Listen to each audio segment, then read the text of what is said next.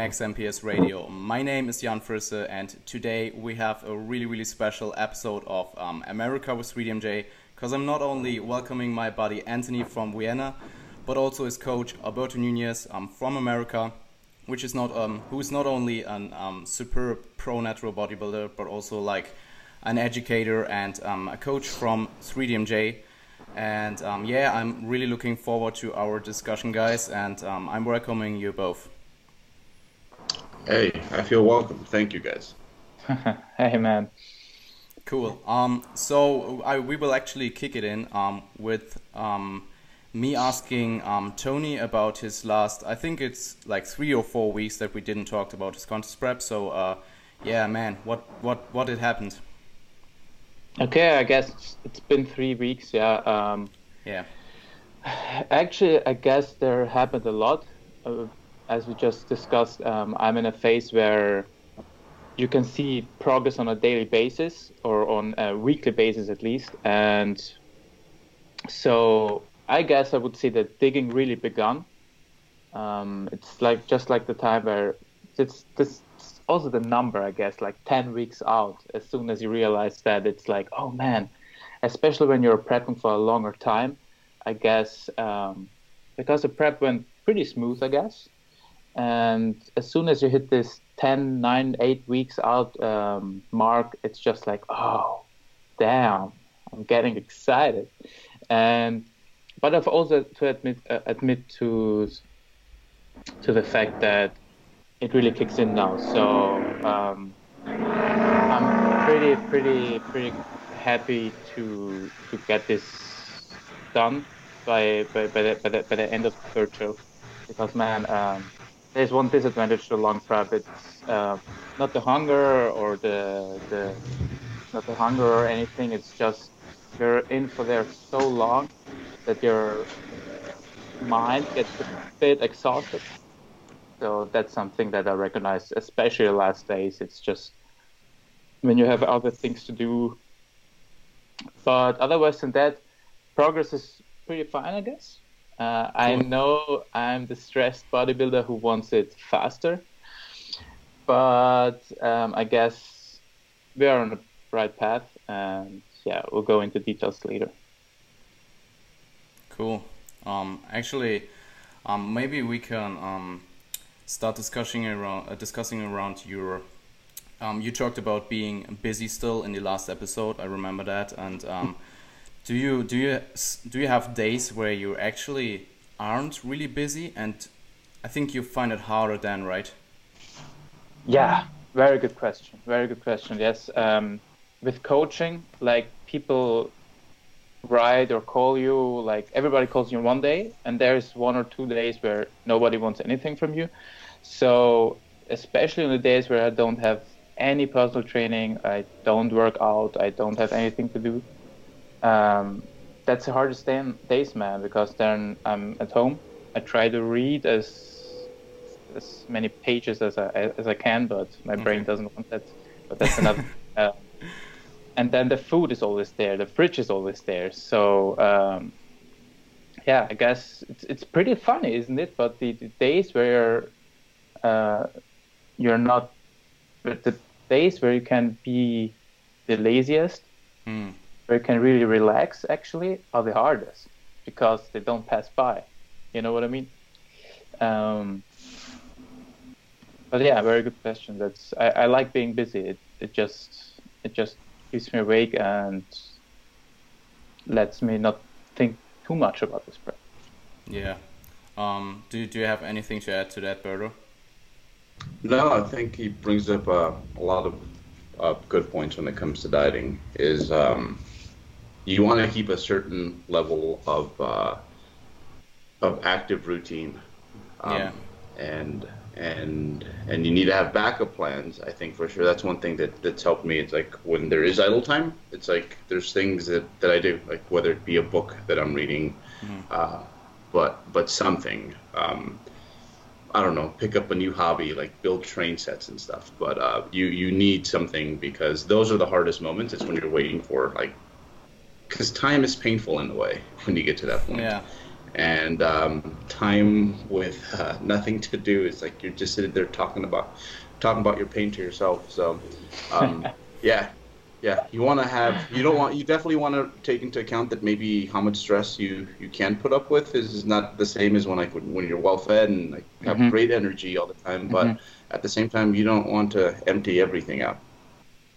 Yeah, um, absolutely good points, and uh, I think especially if you're like self-employed. I mean, we are uh, all self-employed, so um, you don't really have like a fixed schedule that you have to do. Like you don't have like a day job, and um, I think especially, I mean, in the end, it's important all the time, but in prep, it could really help to really have like a fixed structure with with your self-employed work. So, um, Yeah. Yes.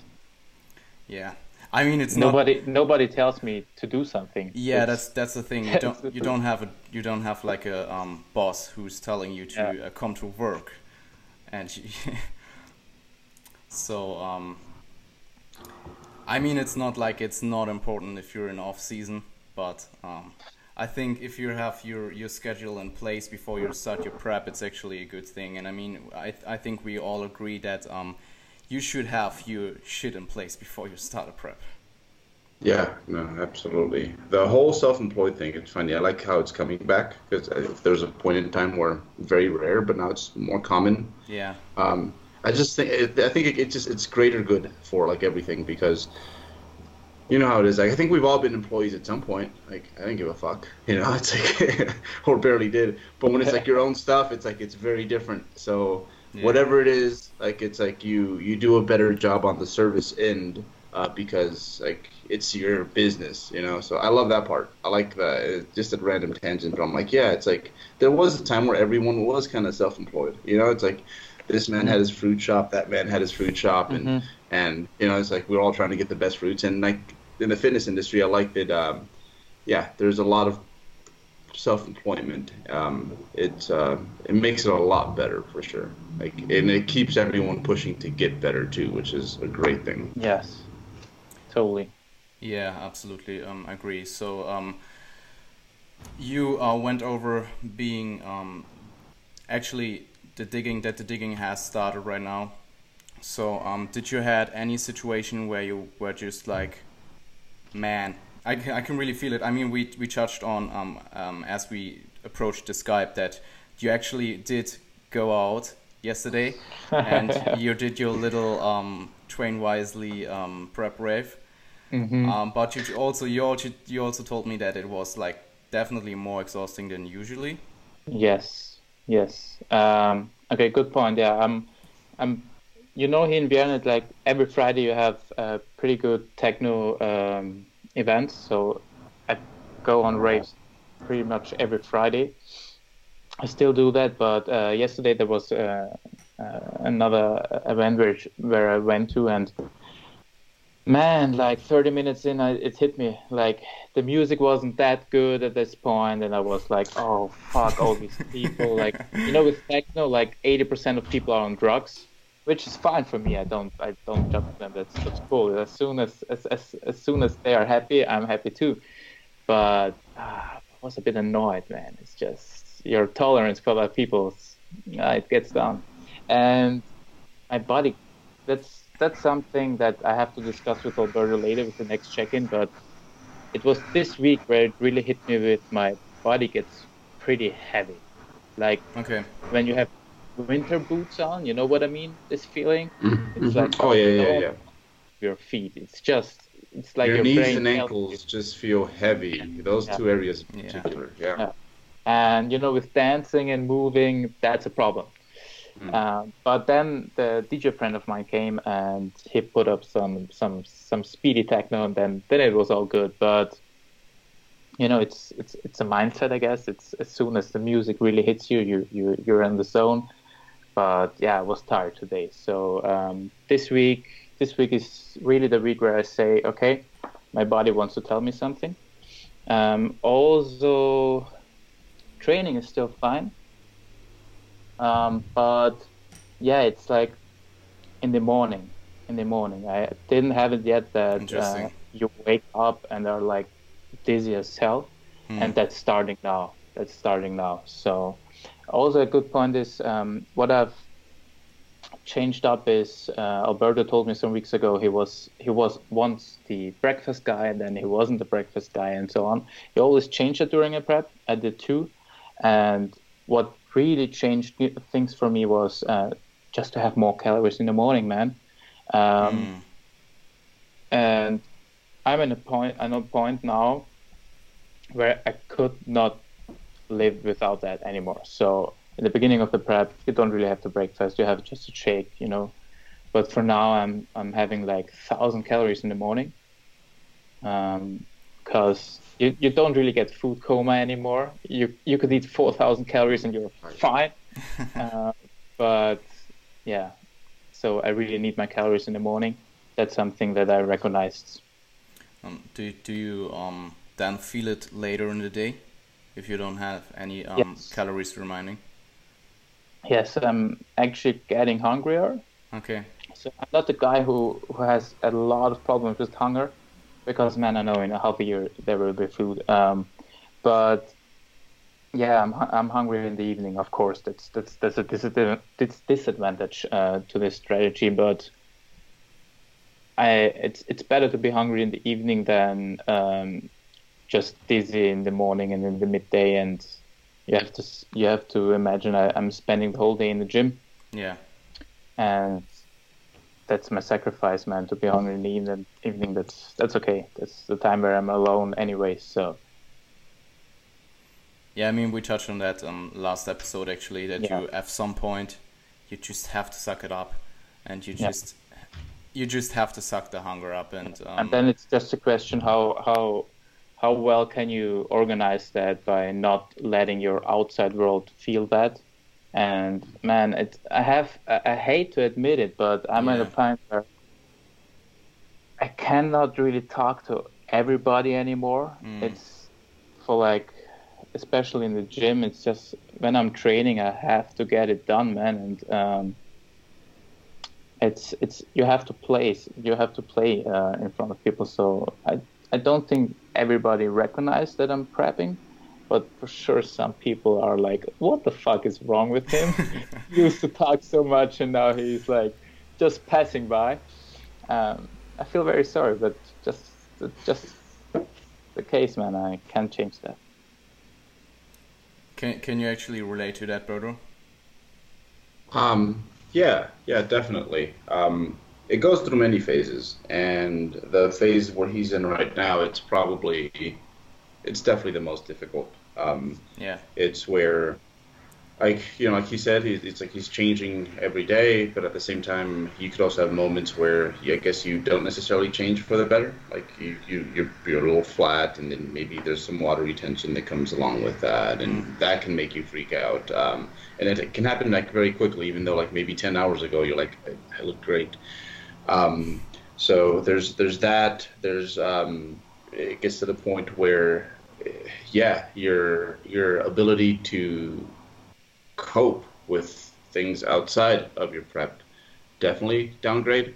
Um, and there's even things that you have to cut off at a certain point. Like, yeah. you know what, this is this is like when it got for me, there was a point where maybe going out with friends, like initially, it was actually like it was relieving, and I wasn't there like partaking in activities the way I, I, typically would, but but just being there was was nice and it was fun and I enjoyed seeing everyone together. But eventually, it got to the point where it's like this is more stressing to me than anything else. I'd much rather be at home reading a book.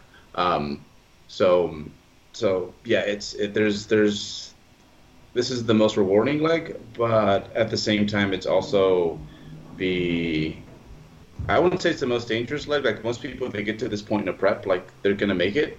Um, but uh, but it's the hardest one, the most memorable part of your contest mm-hmm. prep. Yeah, there will be single moments that you will remember for years mm-hmm. afterwards. yeah, totally. Did did any of those um, moments um, already happened, Tony? For me, yes. Uh, one with my mother, like two days ago. I was a bit angry um, I like ignored her, and afterwards it was like, man, what the fuck is wrong with me? Why?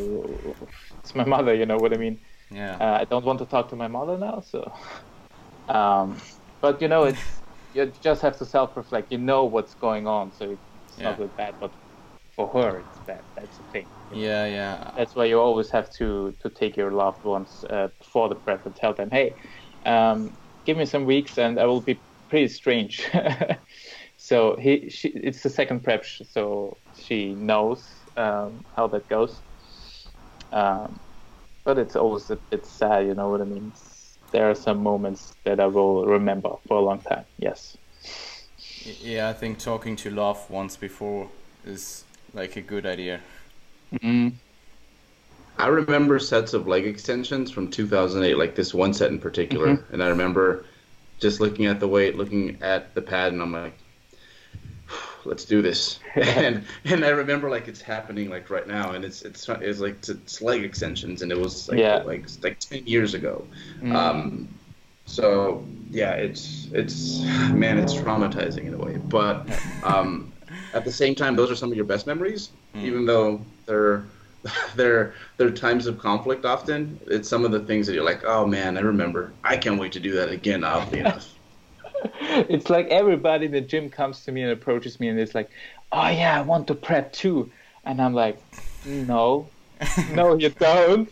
Um, but yeah, it's it's. I don't want to be the bodybuilder who says he likes pain, but man, I'm I'm I'm pretty high every day right now. It's just this. It's like a movie. It's your own movie, and it's you're rocking hard. It's, it's your story. Well, I, I like I like the chase as an athlete. That's the thing that I like. Yeah, it's hard, but it's like the the agonizing and the like drama within your little movie Yeah. is is like it's honestly it's like it's a privilege to be able to do that. Um, and all the shitty things that like you're kind of fighting off it sometimes are hard. It's like, but that's exactly what I wanted when I was in my well state of mind, and I decided that the prep was going to happen. You wanted it to be shitty. You wanted to like you know fight those monsters. Um, no, it's it's it's amazing. The experience as a whole is it's it's an experience, like like straight up. Oh man, you guys are making me super excited for my prep in like two years or something. So, um, yeah, I mean, I didn't prep yet, but I mean, I had some um, prolonged diet phases, which I think the la- the longest one was kind of like five months or something. I mean, of of course, you cannot Yeah. really compare to a prep, but to a certain point, I can. And um, I remember I had some arguments with my mom, like Mhm. a year ago or something, and you just ate, and afterwards you were like, "What the fuck did I just have done?" Like yeah. this is so random, and it's always like you eat, and then you were like, you at, for a moment at least you feel normal again. I don't know, uh, uh, probably at some point in prep you don't feel that anymore. You eat and you still feel like shit. But for me it was like I felt pretty shitty, then I ate, and then I felt okay for like a few hours or something, like one two hours or something. Twenty minutes. yeah, maybe maybe a bit longer. So um, that's something that I uh, think um, I can use. Like, I don't know if it's um, uh, uh, how it's for you, Tony. Like like right now, if you eat, if you still feel the the food, or if you're at some point, if you're already at this point where food still doesn't work. Like, You know, it's funny. Um, what I've changed up is like um, I've I had that really bad habit of uh, watching stuff while eating, hmm, and um, it happened like in week six or seven where I said, "Man, I I was happy to have this meal the whole day. Now I'm having it. I'm I'm just watching a random YouTube video of 3DMJ. Like why?" And then oh, it was a point where switched it up, man. So I really try to be very conscious when eating. Um, if that answers your question. But yeah, I'm, I'm, it's it's been some weeks that I'm on a point where food doesn't make you happy anymore. So I don't mean happy, but just from like an energy standpoint. oh, okay, I, I, like at some point you just feel yeah, you don't have Oh, any energy oh, and if you oh. then take in food you feel at least for like a certain time frame you feel kind of okay-ish at least better but then it drops can- off again totally. It can actually be an apple. It can actually be an apple. It's like I don't know if it's just the mind, but as soon as you eat something, you're better afterwards. And yeah, totally. So every time I have food, I have a pretty high meal frequency at the moment. So five, at least five times a day. Hmm. Um, that just really works for me at the moment, and yeah, it doesn't really matter how how uh, how many calories. As soon as I have food, I'm better afterwards. Did um, Berto, did you ever had any point where just like taking in food doesn't work anymore in terms of being just a little bit more energized for some time frames? Um, I I think what where I notice it the most is uh, more so what I need pre-training to have a good training session, Yeah. and how much closer it gets uh, over time. Hmm. So, like right now, it's it's like I kind of like two hours because my training session is maybe about 90 minutes. So, first of all, it, it fits with like my you know my MPS windows, um, but um, but also it lets the caffeine work, which is great because you want to be a little empty so that it, it really really hits you. Yeah. Um, but what ends up happening at a certain point is just like caffeine just does less and less for you. So like you're like what food what actually does help me is food. And that little window that you maybe you kept a little bit open so that the caffeine works like you end up closing it. And it gets to the point where like I could have oatmeal which oatmeal is for me it's it's a process to digest. And I can like if I were to have oatmeal now I'd probably need about three hours to train to like feel like I'm not burping oatmeal like I, I'm feeling like light and ready um, but during a prep, it's like, man, like in less than an hour, I could be in there and like already warming up. So, um, like for the rest of my day, I kind of just it's like just just put on your big boy pants and like tough it out. Yeah. But when it comes to training, like that's that's where I really like. I'm like, if there's this one segment of the day where I need to feel good so that I can look right on stage, it's that window. So I I my feel good. Everything else is like ah, just deal with it. But like that one, you can't just deal with training, like because there's objective measures, and if you don't keep up with it, they start to fall off over time, and they can reflect on your physique. So that's where I I, I notice it the most. Is more so like you know it is off season. If you skip a meal, you're like shoot, it's been five hours, but you can still get in there and like do something. But Mhm. right now, like where he's at, it's it's it's it's like as you're driving, like you're stuffing your face basically. Interesting. Totally, totally. It's it's funny. It's that's pretty true. I, and I wasn't really thinking about that, but man, like one year ago, I would have had like 100 grams of oats, and man, two to three hours at least. Mm-hmm. Um, but for now, I, I could eat that, stand Mm. up, start working out. Uh, it's true, pretty true. Yeah. Yeah, I remember for me it was kind of like always the pre-training window, like kind of like one to 2 hours maybe. I just had to bias a good portion of my carbs and also calories in general. And then towards the end of the day, pre pre sleep, I um, kept it really voluminous, like most of my veggies and maybe some fruits and stuff like that. So I have to at least not go completely hungry to bed. So But yeah, the, the pre-training meal is the most, for sure, the most important meal Yeah. uh, over the course of. If, if you're one of those people who it's like, you have 100 grams of carbs, it's like, like yeah, have 70 like before you Yeah. train. Like Yeah. everything Yeah. else, like fuck it, you know. yeah. I mean, you can kind of have you have you played with uh, intra workouts workouts in your last prep? I think last prep I did a lot less of that. Um, but uh, flavor drinks, uh, like as you guys know, like it, it, it works like it gets your brain like a little trigger happy and excited. Um, so th- that I did a whole lot of, like you know, um, calorie free uh, drinks. I didn't do it nearly as much this prep. Uh, I can't explain to you why. I think as I was having that and it had a similar enough effect. Um, and also training wise, uh, this was probably this last prep was probably the, the least hard when it came like to training. Like I think, like I, a lot of my performance measurements came off like to me like off my front squat, um, and I think so off season it was like maybe 365, 370, and like by the end of the prep it was maybe down 20 pounds.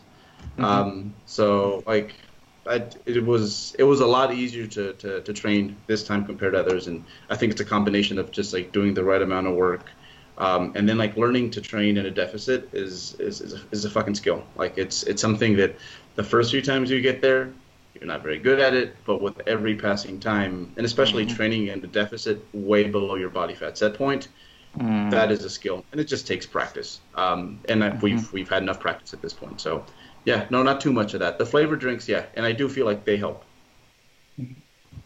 Okay. Um, so did you experimented with any um, type of calorie beverage in intra workout at all?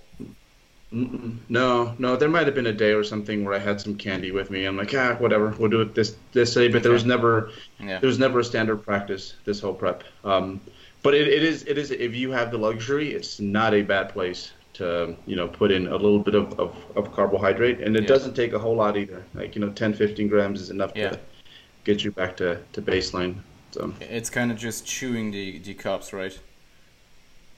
yeah, I mean, just doing that in itself is is Mm. like going to like mentally, and then when it comes to blood glucose levels, Yeah. um, 10, 15 grams is enough to if you are kind of dipping a little bit, just kind of put you in a in a nicer place to train in. Yeah, I, I even do I um at currently I do it on my um gaining um training as well. Just like I think 12 grams of glucose or something Mm-hmm. works pretty well. You And- know, with me, it was like all the time during prep, I, I thought, oh yeah, intra workout, I'll, I'll maybe try that. And now I'm like, like nine weeks out, I still haven't tried it. Don't really think I need it. Like, need is the wrong word. It's like, would it be a benefit? Um, yeah, we'll probably re- try that in the next week. Let's see. Yeah, Honestly, probably go with like just to try it out. Like go with like Yeah. no calorie stuff, and you might be like, this is like enough to like like kind of wake Yeah. you up a little bit. So yeah. I mean, it isn't that you um get any, anything performance wise. I think it's just like you get euphoric again, at, at least a little bit, and like your motivation up, and maybe then you push a little bit harder um throughout the last bit of the session. That's what I kind of like um, Yeah. observed. That normally you- those isolation exercises that maybe at the at the at the point where you um get to them, it's kind of like mm, I'm kind of Yeah. like uh, it's not that you like you cannot do them, but it's like you just your motivation is like lower than in, in the beginning of the session because you just did all your compounds and stuff, and then it kind of helps. Oh man, that hits me right now because yesterday I had calves in the end, and I had to hurry up because I had a personal training after after my workout, and I, w- it was like it felt like the hardest thing ever to do four sets of calves. Yeah. I just mm. oh man, it's it's you can't really describe that, but yeah. Did, did yeah, I? it's Pardon? It's super random, but I have to say, did I ever told Yeah. you that? I think it was um, the first time I did train lower body in um, Vienna in das gym. Yeah. I trained and everything, and it was kind of like a longer lower body session. And, and, in, and in the end, I think even my last set of calves, just the atmosphere and stuff and the music, I was still so euphoric to train my fucking calves, and it was Yeah, like, yeah. I get that, man. I o- get that. That's- Only in only in das gym in Vienna. Yeah. I get want that. to go to that gym. Like I, it's it's ridiculous what it is. Um, You have to. yeah. Yeah, I, I slept yeah. there yesterday. We have we have a hotel room where people from all over the world come, and when the hotel room is empty, I can sleep there. That's so dope. Yeah, So cool. yeah. Just looking at the pictures, it's it's it's it's it's an experience. Like, yeah, no, I have to go to that gym. I love new gyms, but that's a gym that, yeah, it's like more people need to hear about, especially over here. Crazy. A- And like the owner, the owner is like at the moment, if you ask him, he's like, "Oh yeah, it's it's ready by about thirty percent. I have, I still have so much in my mind." And it really blows your mind because you're like 30%, like you have 20 racks with all the Lego stuff. Like nobody else has. That is insane. That's Yeah. ridiculous. That's ridiculous. yeah. Yeah. I, I I remember to, uh, telling you all the stuff that they have and what it is and stuff, Yeah. and Crazy. definitely have to get there and see how it how it is. Yeah. Especially because I'm eating and training is fun. So like it's it's dieting it will not be nearly as fun. But yeah. Um, yeah, I remember um, um, the, the the owner of the gym actually took uh, Mike Israetel and his uh, crew, like uh, James Hoffmann and Melissa Davis, around the gym for like half an hour or something, and they were so impressed, man. Dude, that's actually my next idea. Is like I want to take uh, just for like YouTube. I want to have like a series of like going around the country and like whenever there's a good gym is like having someone take me through a tour of their gym Mm. um, because that's always something like when you like do travel somewhere it's like what is there so like to just like develop like a little like list of stuff and and give the owner's perspective and then my perspective and you know like rate them almost but like in a they're all going to be having good ratings because you know they're they're all good gyms. I'm not going to do like a, a crappy gym, but uh, but yeah, like it's it's fun to review gyms and and when you go to places like that, like you feel like telling everyone they're like, do you guys know how lucky you guys are? You know, and Yeah. and, like to them they're like they Whatever. understand, but like Yeah. yeah, but yeah. Yeah, I'm definitely super pumped for um, being in Vienna again. Mostly for the gym, to be honest. Yeah, man, I have I have to remind myself every day like uh, it's a luxury. It's like a real luck to to even work there. You know what I mean? It's I'm pretty happy about that. And I- but I it gets normal. I have to admit, it it gets normal. Yeah. I, I walk there. It's, it's yeah. you get used to that. I, I think it will definitely be an advantage um, at the end of prep, even if you don't notice it actually. Like, Oh no, Um, totally, I totally. I remember talking to um, Valentin Tambosi in um, Yeah, in my podcast with him, and he was like, at the end, it's it was in his prep. You go in there and you want to train, and I remember sometimes even in my gaining phase, if I go into my gym and see all, I don't want to um, sound like I um, like a me me me, but it's just like something else. Like even if it's well equipped, the people there are just like it's it's a commercial Mm. gym. I don't know how bad it is in America, but in Germany right now at my place, it's really not that cool. I mean, I No, have like kind of like a few people that I'm good with, and they're good people. yeah, yeah. But uh, yeah, a lot It's of a good hate. I gotta, I gotta plug, I gotta plug my gym because my gym is like, like really, really fucking good. Um, it's not like, like, like, like homie over here's gym, but it's pretty good. Um, and this is kind of like, this is, this is, this kind of gives you an idea. It's like, it's like hardcore. It's like, it's, it's definitely not like very pro natural bodybuilding, but it's very pro bodybuilding. Um, Okay. um, so I remember I was going into the, the bathroom one day, and there was uh, the shower curtain was like ripped off, and then there was blood everywhere, and you're like, what?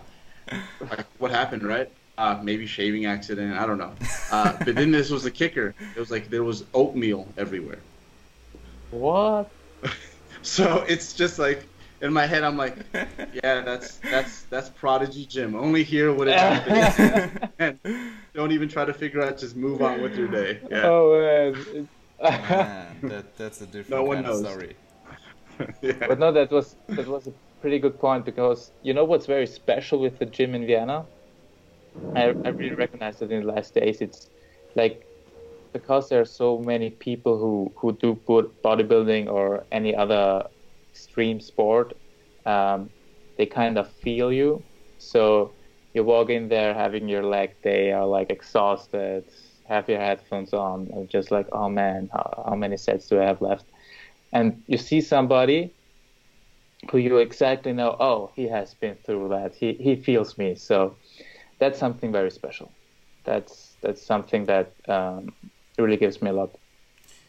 Just being surrounded by people who Yeah, what I what I really like is that just like every freaking barbell sport is just connected over there. Like you have your strongman people, then you have like the powerlifting crowd, the weightlifting crowd, and then you have the bodybuilders over there who just put pull on their pants and flex their quads, and it's like super super cool, man. I, I saw a strongman in there, which has like a huge travel bag with his equipment. yeah Yeah. Do you, do you know him? uh, probably Nemo. He's the strongest guy uh, guy strongest guy of Austria. Oh, he cool. trains in our gym. Uh, Bert was like, "Oh, just just booked like my flights to Vienna." yeah. No, like, like what you said, it's the fact that everything's like really connected. Yeah. Um, because when it all started, like the whole like lifting and, and physical culture, it kind Mm. of was like that, you know, and and then eventually things kind of specialize, right? But um, but I, I know that for me, when I first started training, like I didn't just want to be jacked, I also wanted to be strong.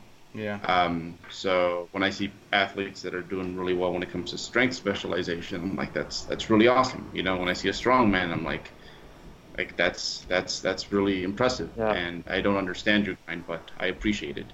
Um, so yeah, seeing that and everyone getting along together, and yeah, the bodybuilder's dropping his pants again. But it's like whatever is Yeah. is those are the best gyms. Yeah, it's like one big family. Like, Yeah, absolutely. Everybody does his thing, but Yeah. it's like everybody's connected as N- nobody judges you for you thing actually. That's Yeah. Yeah. yeah. Um, cool. Going on.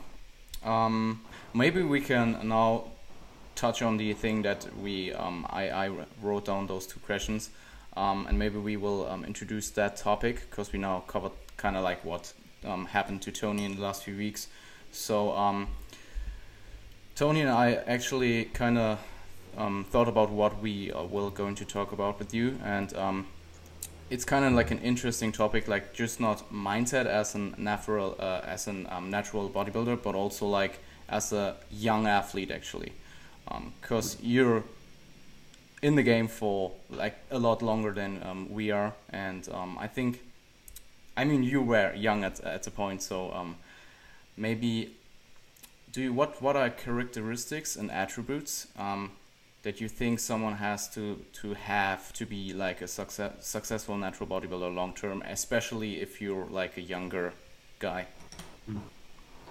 Um, I think to kick things off, um, having like I look back at my initial days that weren't very. Man, uh, putting it politely is um, it wasn't the most efficient way of, of getting to my goals. Yeah. Um, I, I, I look back at those and I'm like, yes, they were, you know, not well designed, but I, I definitely learned to work like really hard and inside and outside the gym. You know, outside the gym, I was following all these rules that, you know, maybe didn't have to be followed. They weren't as big of a part of my success as I, I thought at that point. Uh, and then inside the gym, a lot of my success was built upon like just training harder than last time. Mm. Um, so I feel that initially, um, it's very important that the work ethic part. Um, it's it's almost like hey, like the military has boot camp for um, for for soldiers, right? It's like hey, we're gonna like mess you up, and then we're gonna teach you like stuff. Um, and I think that's that's that's a that's a good order. I feel, um, and it not it's not to say you can't do both. Like if Mm. you are in a point where, like, hey, you get introduced to this section, uh, like the more evidence-based section of of, uh, of just general like fitness and strength training, um, good, but don't ever think that you can like hack your way into like getting results, um, because there's there's like working hard is something that it, it, it, it helps fix so many errors in people who are not doing things right. They get progress because they're working really, really fucking hard. So I think that'd be the first one is like make sure that um, I think initially you have to always be a little skeptical about how hard you are working. Uh, because we all know people like that. If they think they're going hard, and you're like, bro, you, you really don't know how to go hard. Um, like, and that was always like my thing growing up. Um, my favorite athlete was a um, football player by the name of Jerry Rice, but his thing was the fact that he's the guy that invented like there is no off season. Uh, back in the day, like players would do the season and then like go party in Mexico until the season started again. um, and he was the guy that's like, nope, like as soon as it's done, like I'm getting to work. And like to me, because um, he was not very genetically gifted, uh, not he was got good genetics, but nothing like out of this world. So like to me, that always it's like always like work like Jerry, work like Jerry, like you know, be the person that is working hard, be the person that, um, like everyone else looks at and they're like, fuck, I'm impressed. Like he's making all of us like look like we're sleeping. Um, so that was that was always a, a, huge part. That was a huge part of my initial success. I feel. Um, and I would urge, yeah, I would urge guys to, if you can, like, be around that sort of atmosphere, whether it be, you know, a gym like some gyms, or or at least if you can connect with a training partner who is is like Mm. um, ambitious as you, I think that goes a, a long, long way in, in helping you build that work ethic initially.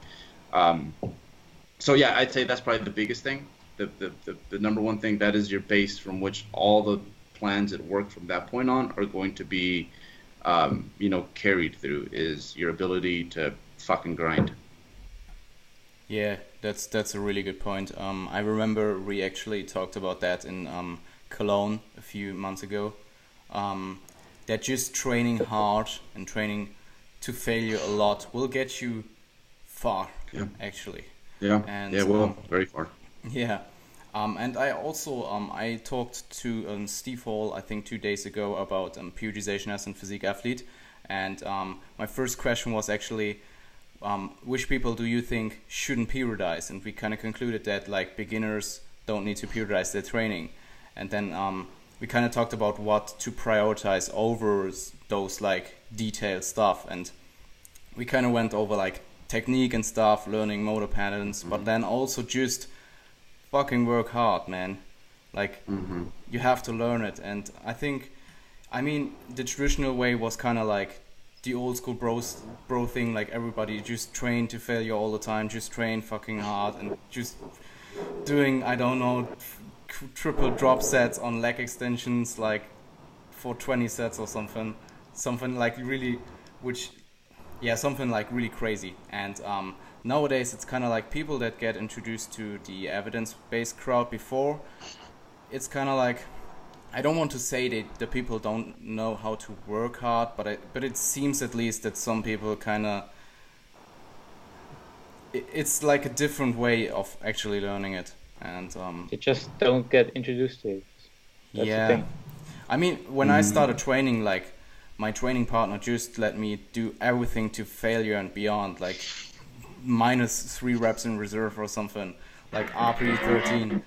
But I, I, I kind of, um, yeah, what we touched on, like people that get introduced into the evidence based crowd initially, and um, you definitely should be sure that you work hard. So like one of my favorite stories of like just kind of like what you're willing to do. Like like here's the thing, it's like that gear is appropriate, but not appropriate all the time. And you'll get more out of yourself and you'll be able Yeah. to do this longer if like Yeah. structure, yeah. So you have a plan. Periodization, right? Um Yeah. but uh but like initially it's like you can't even hit that gear. Like you think you do, but you you don't. Um and um, one of my favorite stories of just kind of like the outside of the gym perspective of, of this was um, so my buddy Brian Miner. It was uh, he was an intern at a he his his uh, his his uh, first degree was in construction management. And uh, you know, in that culture, it's like, yeah, we take lunch breaks, but if sometimes you have to skip them. That's just how it is. The work needs to be done. So he needed to make gains. So, and he was also like very poor like college student so he couldn't just have whey protein shakes and he didn't want to bring it out because it was culturally almost like what are you doing dude um, so what he was doing is he was going into uh, you guys know what a porta potty is? It's like a stationary bathroom that you have in construction sites. Like you know it's like Mm. a bathroom floor right? Like a Dixie so Club. he was going yes. So he was going there in between like just where he was just taking breaks to use the bathroom because that's usually generally accepted in any culture. You can use the bathroom. And um, and he um, he was like opening and eating like canned tuna just like draining it in there and just like with nothing and just doing that throwing the can away and going back to work. But that's what he was willing to do to like make his progress and um, you look back at that and you're like man that was probably unnecessary right? Um, you probably could have just opened up your, your feedings to, i don't know like four or five hours and you would have been okay. Um, but uh, but that's what you know he was willing to do to make progress. And it's it's always nice like when you have done stupid shit like that to know that hey you know what? I have that gear there because when I need it I can absolutely like take it there and I'm very confident in what I can extract from myself. Yeah, yeah, good points. Um, um, I, I kind of liked um, Eric Helm's perspective on it. Um, I think it was on the Revive Stronger podcast where Steve actually asked him about um, do you think that people train harder nowadays because they all know um because they know this like fatigue management things and like um, RPE and deloads and he kind of concluded that he thinks that in the end overall people are actually working harder because they can do so much more Yes, and, yes, um, yes. I think that's a, that's a really good point, and um, because because training hard is not only involving going to failure, but also doing like your appropriate volumes and um, absolute intensities, and um, yeah, also like frequency to a part at least, and yeah, I think it's a good point that you made. Totally. Yeah. yeah, yeah. It'll let you go further for sure, you know. Um, and uh, I think my first like dabble in like let's try what makes sense was just cutting my reps. I think it was like two sets away from failure. Um, two reps away from failure, and I didn't trust it. I didn't trust it because at that point it was failure everything, and um, and it was just it was just crazy to me. I was like mind blown because like within like two months, I'm like I am like over ten percent stronger Yeah. than where I started, Yeah, absolutely. and I it was this way. So yes, absolutely, yeah, having a plan, especially once you get into the intermediate phase, yeah. will let you do a lot more stuff basically. Yeah, I mean, if you if you do like an RPE 10 set, what are you going to do next week? Like, you can probably not add load without um, decreasing reps. So, Yeah. at least Yeah. not if you're not a, like a beginner or something. It's kind of like the clean eating thing. Like people do like the super super bro stuff, only eating chicken and broccoli and rice, but like only for three months, and then they burn out. Or like let's say maybe maybe some people can do it for like years, but I mean, in the end, there's more to um, food than like broccoli, rice, and chicken. And it Oh, comes back to me get those people at at this some point. moment. What? Don't tell me at this point. Ah, sorry, man. Don't tell me that at this point. I, I'm I'm I'm pretty happy with just having chicken without salt on. So It's funny. Chicken and broccoli is like pretty pretty dope when you're dieting, yeah, right? yeah, yeah. Um, I think um, maybe um, we can, you can um, give us some insights about your th- your thoughts about that. Um, we kind of um, I kind of talked to Tony that he kind of don't use any um, spices. Is that the word right? Spices Yeah. anymore, Mhm, and that that really helps because food is just super bland, and you eat it and you like done. yes, Yeah, um, yeah. The whole decision-making exhaustion with like beginner IIFYM, I think, is something that initially is like you feel like you're getting away with with murder, right? And then, and then, like it just it becomes like to the point where like it's like I think we all seen those Instagrams. Like everyone's taking close-ups of their pictures, and it's like you're like this is all like cereal like from super close and pancakes from super close, and I'm like, and once because you know if you've done flexible dieting, you've been there before, and you're like I know exactly where this person is at, and they're not getting away with nearly as much shit as, as they think they are. Um, so so yeah, I, I think that what IIFYM does is that it eventually it turns you into an educated dieter, uh, Mm. which is is probably um, I think like when people like you know are you an I- IIFYMer? I'm like ah, fuck, I, I, I guess so, but but the goal is to learn. Like it's it's a process where you become an informed dieter and you can make the right decisions on on the go um, and what is best for you right now, and take into consideration all these moving parts, not just what's gonna give you the best Instagram picture, what's gonna shock people because hey, you're three weeks out and you're eating this, uh, but more so like, like you know, like um, like yeah, prepper will do in the last few weeks. It's like you're eating um, specifically for that, and Yeah. it's I think to a bro they see that and they're like, who's not informed, not educated, they're like, ah, see, because you know it it, it uh it works and it's magical, but that that's not the reason why. There's Mm. there's it's for difference totally for reasons totally unrelated to, to what they might assume. So um so yeah, I love the fact that flexible dieting eventually turns you into a well-informed dieter and you can make the best decisions whether it's like 3 weeks out or you're on a date with uh with your significant other and you know how to navigate through the menu in a much more efficient way. So um so yeah, it's a process though. That's that's it's it's definitely earned for sure. Yeah, I um nowadays don't use the term um, if it fits your macros anymore because it just implies that whatever you do, at least as long as if if, if it fits your macros, it's like do whatever you want. But it's kind of like more than that, and I just use flexible dieting, and I think that the term flexible dieting implies just so much more than just if it fits your macros. Yeah. Yeah, absolutely. I, I, it's a cult almost. yeah. It's it's funny because um, I've been been thinking a, a lot about that lately, and with my first prep, man, um, I'm I'm still not perfect, not at all. But with my first prep, man, I I, I try to fit so much in there. You know what I mean? And have have different shit every day and go to the grocery store for hours just try to find something. You know what I mean?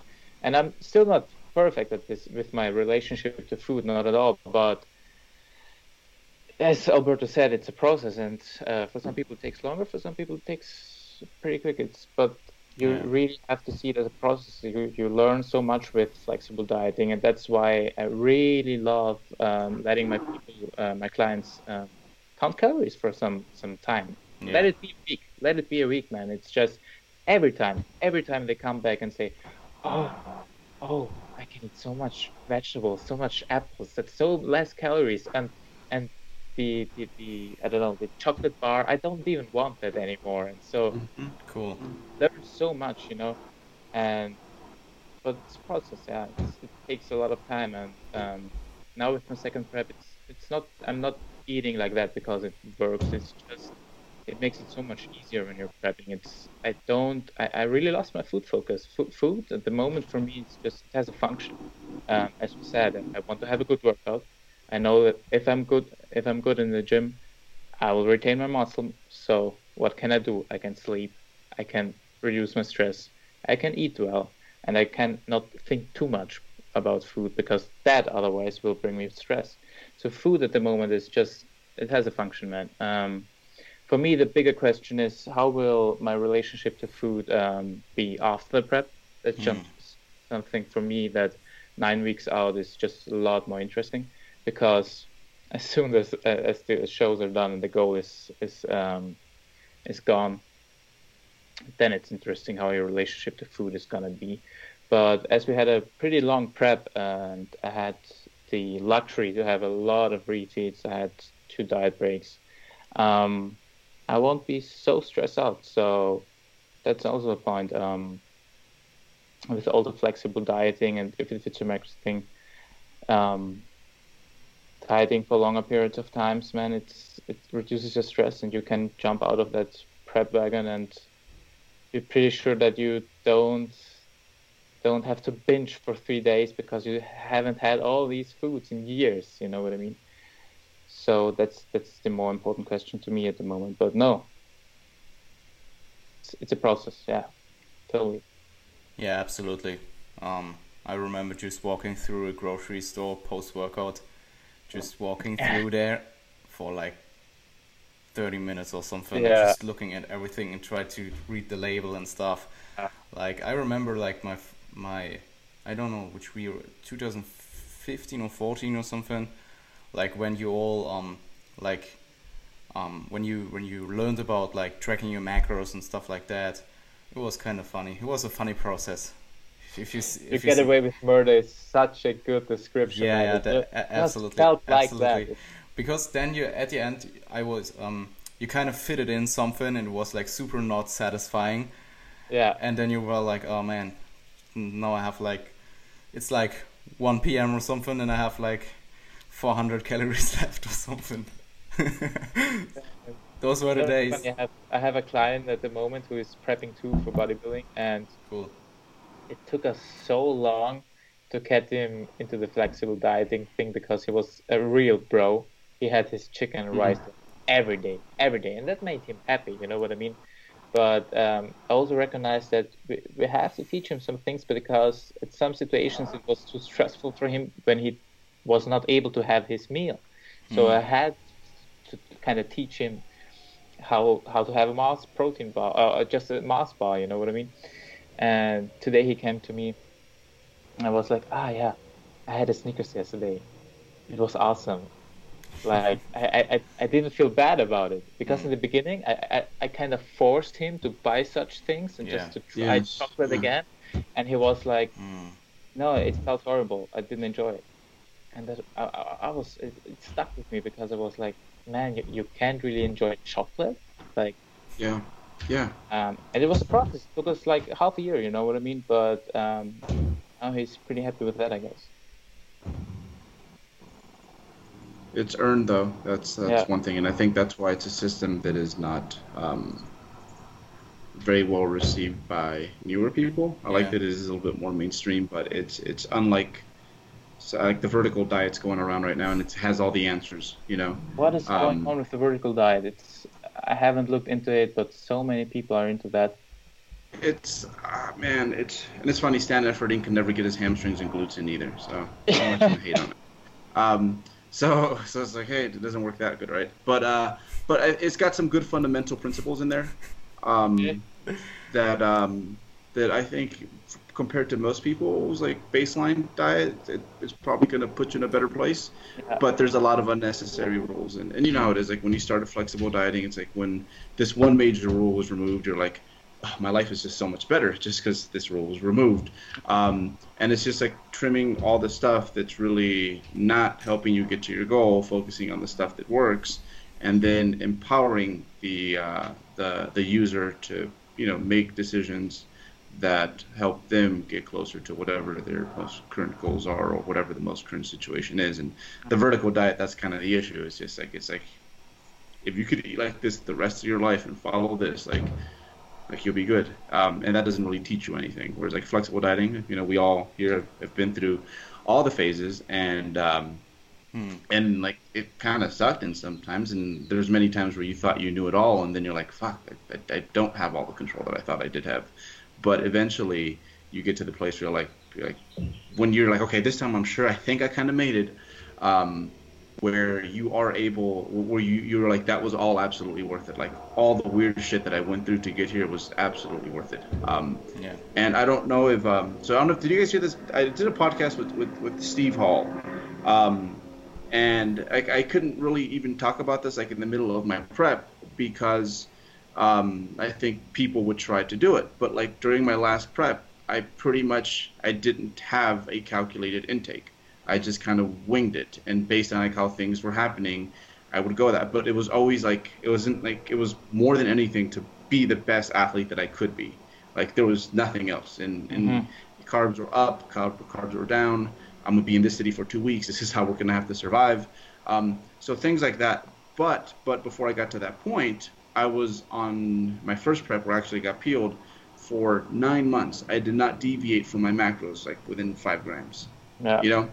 And was that necessary 100%? Probably not. But, like, you do that, and then eventually, again, you start to trim the excess, and you can make better decisions as, as you go. Um, but you have to go through the hard shit. It's it's it's, it's yeah. earned, man. Like the, the flexible dieting black belt is is is earned. Very well put. Yeah, totally. Yeah, it's kind of related to the to, to the training side as well that we just touched on. Yeah. Um. So um, I had actually a second question, which kind of also relates to the first one. Um. So I wrote down what are some of the biggest mistakes mm. um, you see in a natural bodybuilding prep, especially in younger athletes Mm. Yeah, that was kind of the question. Sorry, I kind of. Oh, okay. So yeah. just oh, we can go across the board. Um, like uh, honestly, I think the biggest one is not knowing how lean you have to get. Um, okay. Mm-hmm. Like, like it's not until you have to do it that you're like, ooh, they they weren't playing when they said lean. Um, I think that's that's that's a huge one. Um, mm.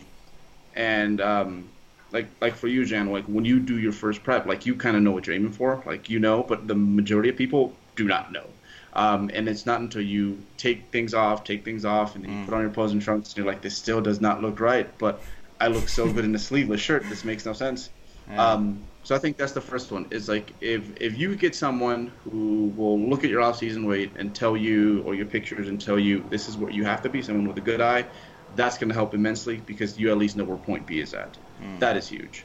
Um, so I think that would be the first one, and then the second one would be like not going through enough gaining and cutting cycles and practicing things and living the lifestyle. Um, so like when Anthony's done with his prep, like the first thing I'm gonna do is be like, dude, just like do what you were doing in the off season. Those are your instructions. I'm not gonna give him calories most likely, unless like he's like I feel better with that. It's like that lifestyle that you had, get back your old life and like just let's just do that ASAP because when you do that, you're you're at a very good body comp for the off season. So let's just go right back to that. And um, and easy enough. But he can do that because he lives a lifestyle, because he's gone through gut, cutting, gaining cycles. He knows what this feels like, what is too much food, like that sort of stuff. He knows what emotional eating is. Um, so that would probably be the second one. Um, And then I think the the third one would be is like not getting formal help. I think most everyone their first Yeah. prep just is like, this is how I'm gonna learn the most.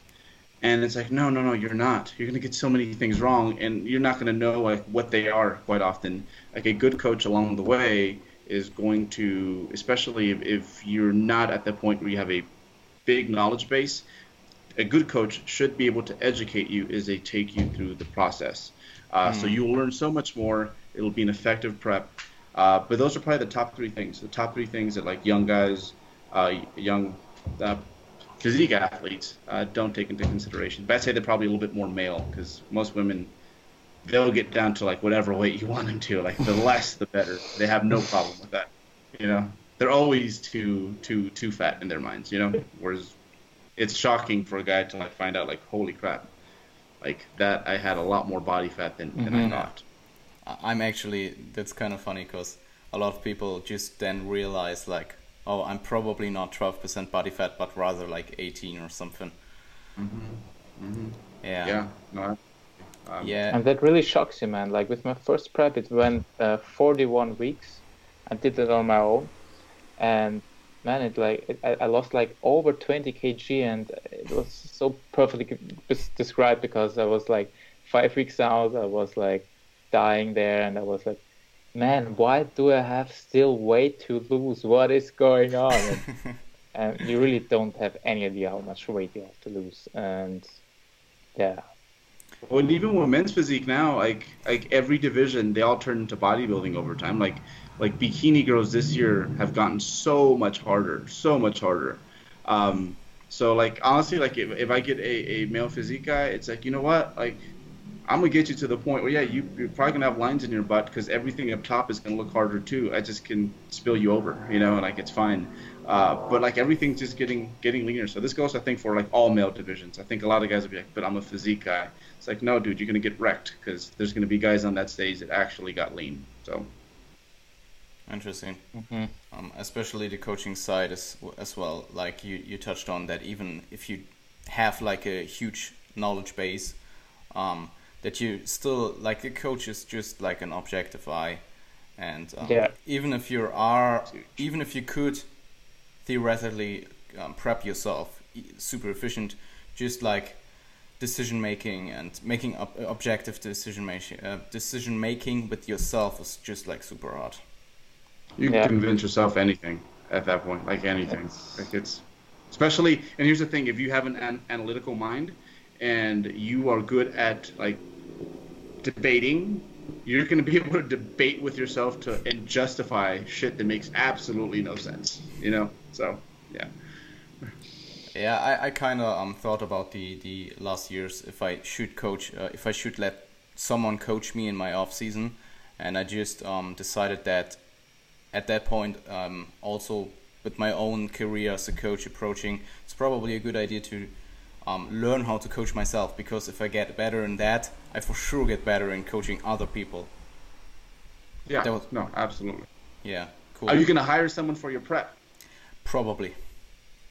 Okay. Probably. That'd I'm not. I'm. idea. I'm not too. Sh- uh, yeah, I'm pretty sure I will hire someone. If, if I'm be Yeah. honest. Yeah.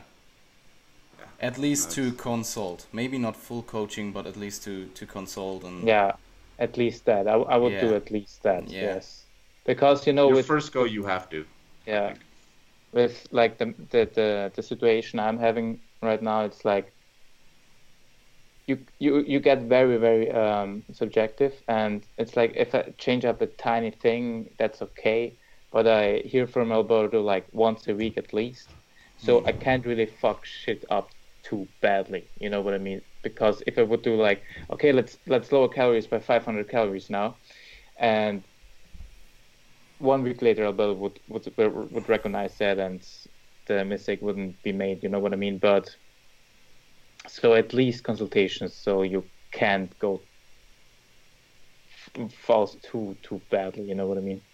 Shoot, I'm gonna say go ahead and honestly just get the full thing, dude, because like it'll, it'll, it'll, it'll wreck you. I'm, I'm very good at playing like dumb athlete. Like I can do that because I've been a dumb athlete. Like you know, what does the coach say? Okay, I'll do it. You know, go run over that wall. Okay, I'll do it. Um, and I can totally put that hat on, but it, if, dude, it just yeah, it makes you go to places in your own mind. It, and that's probably honestly that's probably the funnest part is the fucking mind games. Like it's it's like like being like that is something that you just don't get to experience in a first world country. And if it's like all the shit that you go through, it's dude, it's it's as that's a huge part of the challenge. It's not just like lifting weights when you're like like dieted, but it's like being able to expose yourself to that and getting better at it is like man, such a useful skill. But dude, yeah, you'll do well. You'll do well. Um, but you'll you'll be like, you'll love it. You'll love the conversations you have with yourself, like at the oddest of times. Yeah. Oh man. Oh man, so funny that you say that. I'm having those. Think of. Sometimes when someone's talking to you, you're having those conversations, which is totally not appropriate, but that's how it is. Yeah. Um. Yeah. I I mean I have some time to think about it, and yeah. Let's see absolutely. what well let's see what happened in those like one and a half years nearly. So. Cool. Um, I think we're nearly um, on an hour right now. So um, if you guys have anything to add, um, I would be cool, but otherwise I would probably wrap it up now. Shoot. Um, no. Um, I know this was a lot about prepping, but um, if um, yeah, I would encourage a lot of your as, as I'm getting better at it, a lot of because uh, I want to bring gaining back. Like that is the one thing that I want to make sexy and appealing again. Like um, because you know a lot of those chicks on Instagram be saying like you know gaining weight is cool and it's like you don't even really mean it. Like I I've known half of you and like on the other end like you guys don't really think that. Um, but like like there's I guess there hasn't been a movement like that for like because you know the aesthetics generation is like like you know it's like super in and it's it's really affected the way a lot of guys like bodybuild. Um, and it's I feel like it's it's especially remember my first like actual good gaining phase. There was many points on the way up where I was like, fuck, like I don't look good anymore. Like I need to go back. But I kept going because I wasn't 200 pounds, and you need to be 200 pounds like for that skill in, in order to like like lift. Um, and then in hindsight, like I remember just after many years, uh, a few cycles of like gaining and cutting, kind of where like I went back to those like 188 pounds, which was my first time that I was like, this looks horrible, and it looks so good, you know. Uh, but had I not pushed through that like unknown yeah. and gotten into that area, like I, uh, I, I, it would not have happened. So, um, so yeah, like if uh, listeners, if, if you guys would uh, spare me 15 minutes of your time every week, I have a bulking log. I'm getting better at it. Uh, but eventually, I want to live, leave a huge lifting library, and I'm going to make some sensational progress as someone who's been training for a long time, uh, because uh, I I just like you dig deep when you're dieting for prep to get down, because I dug deep the other way. So that's I, am pimp my stuff. That's that I, I, love those actually. So, I think I can speak for Tony as well. Eating. Appreciate it, man. Um, Cool. I would um, definitely also give you the opportunity to plug anything you want, like 3DMJ World maybe, or just your coaching in general maybe. Yeah, go through our website. Um, it's it's better and better every day as well, um, and uh, we we have a lot of stuff consistently coming out uh, now, and uh, and yeah, it's it's it's it's getting it's getting pretty good over there. So definitely check it out if you guys haven't. Um, we're we're doing all right. Cool, definitely. Um, so guys, I um, wish you the best and um, yeah, a, a, good day, and um, maybe we see you, maybe we see you soon again. Hey, absolutely. I'd love to do it again. So yeah, maybe the post contest wrap up. There we go. Yeah, we'll do that. Cool. Yeah.